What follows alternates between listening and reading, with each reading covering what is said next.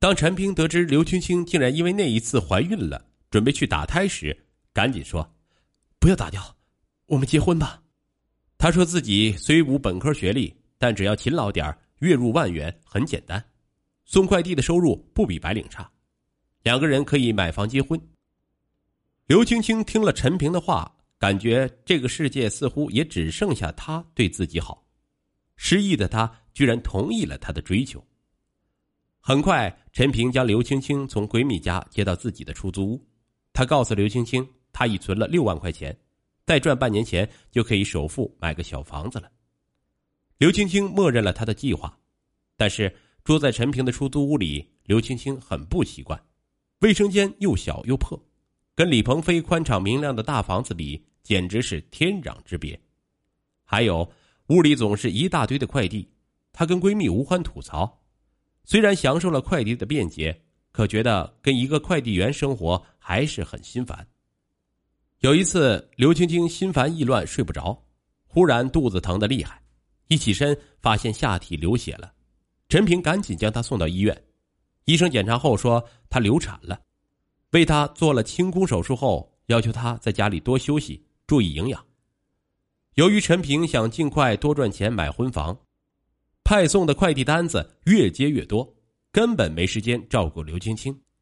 刘青青更加懊悔跟陈平在一起。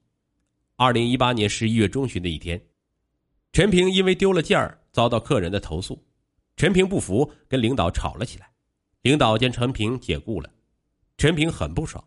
路上见电瓶车骑得飞快，一不小心又和一辆小车刮蹭了，自己受了轻伤，而小车司机还要他赔油漆费。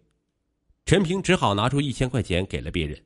回去之后，他跟刘青青吐槽说：“小车司机太欺负人，太小气，不该跟他这个弱势群体计较。”刘青青却批评他说：“事故责任是他，应该承担责任。”陈平当即大吵，说：“没见过这样胳膊肘往外拐的人。”刘青青气坏了，说：“这是法律常识，跟帮不帮自己人一点关系没有。”事后，刘青青对吴欢抱怨。说他越来越觉得自己和陈平不是一个世界的人，他准备正式跟陈平分手。吴欢劝他要慎重，即使提分手也要态度缓和一些。刘青青却不以为意，说大家都是自由人，网购还七天无理由退货呢，双方认可交易就取消了。可是分手却不像网购那么便捷，不管刘青青怎么说，陈平就是不同意分手。为了巩固和女友的关系，二零一八年十一月下旬的一个周末，陈平说回徐州老家办事儿，事先就没跟刘青青商量，就擅自拎了礼物去他家提亲。刘父本来就不认可陈平，说他们在一起不合适。陈平听刘父的话里话外都是指他配不上刘青青，牛脾气就上来了，大声嚷嚷说刘青青已被他睡过了，还怀过他的孩子。声音高的把周围邻居都吸引了过来，刘父是又羞又恼，上前就给了陈平一个巴掌，要他滚开。陈平狠狠的扔下礼物，说他这辈子娶定了青青，嫁与不嫁由不得他们，然后就转身离去。刘母赶紧拨通了女儿的电话，刘青青惊呆了。陈平回来后，两人再次闹崩。转眼到了二零一九年春节前夕。刘青青独自回徐州老家和家人团聚，期间陈平一直联系不上她。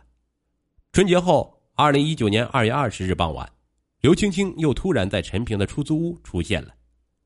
陈平各种示好，可他都冷着脸，只说了一句：“我跟你分手分定了，你到别的城市去工作吧，我们离远一点比较好。”接着，刘青青就开始收拾衣服，把她的衣服全装进了一个大行李箱。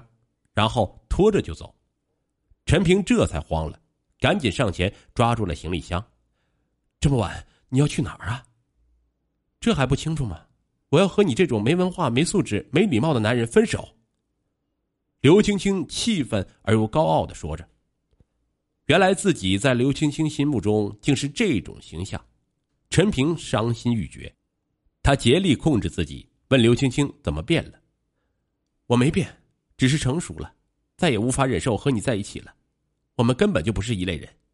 你个癞蛤蟆，别想吃天鹅肉。